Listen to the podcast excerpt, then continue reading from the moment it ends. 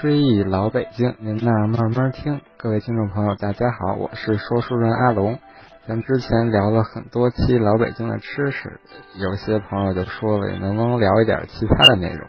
那么咱们今天就聊一聊老北京的几项传统的体育运动，它们最早都来自于满族，这些活动曾在北京盛行两百多年之久，老北京参加者非常的多。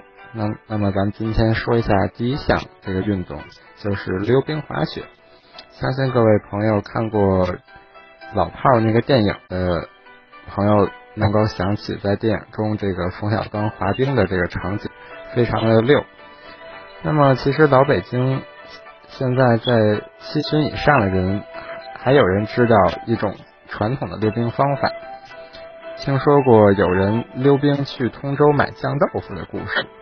或者听说过从什刹海后海驶向前海的拖床，其实，在清代北京溜冰非常的盛行。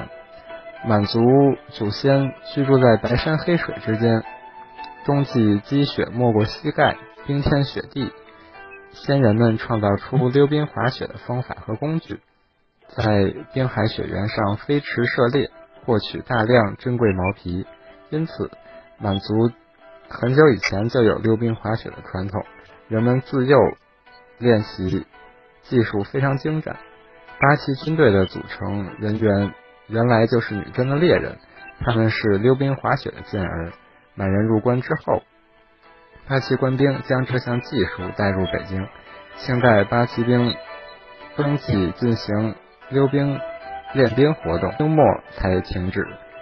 至于滑雪这项活动，因为北京地区不太适合练习的场地很少，所以后来逐渐废弛，只剩下溜这一项活动经久不衰。清朝的皇帝赵佶会在冬至登上北海的庆霄楼，观看八旗士兵在北海冰面上进行列队溜冰，并颁发奖赏。清代八旗官兵中有颇多溜冰的能手，技术高超，能在溜冰飞驰中做出各种武术动作。如鹞子翻身、金鸡独立、童子拜观音、朝天灯、一炷香、鲤鱼跳龙门、白鹤展翅、拳打天门开、足踢地忽壁等许多招数，惊险之处令人目眩心悸。那么，清代皇帝赵佶会在正月初一这天早上，到北海白塔的北侧乘拖床滑行。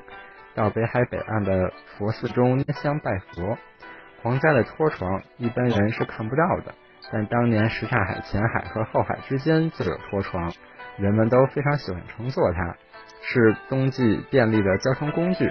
老北京现在七旬以上的人，他们小的时候可能就坐过这个拖床。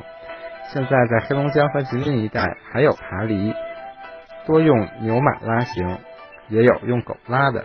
这是女真人先古的遗传下来的传统。满人在入关前，就冬季经常会用到这个交通工具。北京的拖床是满族人带来的，它的形状和滑行的爬犁基本相同。当年北京什刹海的拖床是人拉着跑，跑着跑着，拖床靠惯性而猛向前冲，拉床的人就坐在床上了。滑行很长一段路后。再下来拉着跑。自从最后一位八旗溜冰健将吴同轩老人逝世后，满族传统的溜冰失传了。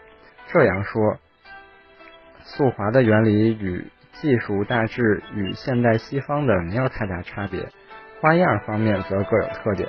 满族传统的花样滑冰包括两两项内容：一是在滑行中做多种武术动作，另一种是在滑行中射箭。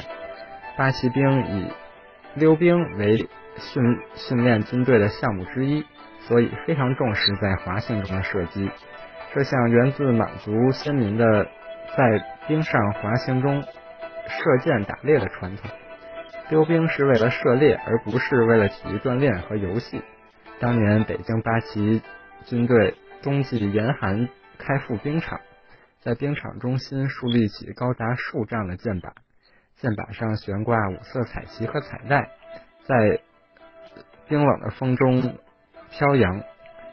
战士列队溜行，以各种姿势射靶。这个溜冰打靶的活动，有时在二闸以东的运河冰面上进行，有时则在什刹海后海冰面上进行。清帝冬至这天，在北海庆霄楼检阅冰上练冰时，也有溜冰射靶这一项。冰上武术动作皆源源自武术，例如在滑行中搬朝天蹬，这个姿势就是一条腿直立搬起，只剩一条一只脚在冰上溜行，难度极大。总之，各种武术动作都都在溜冰滑行中进行，变换急速，轻如飞燕，急如药隼，忽而蜻蜓点水，忽而鹞子翻身，令人看得目瞪口呆，惊险之处使人叫绝。嗯，原来老北京这些非常精彩的溜冰杂技，目前好像已经看不到了。那么，咱们今天的这个先聊到这里。追忆老北京，您那慢慢听，咱们下期再聊。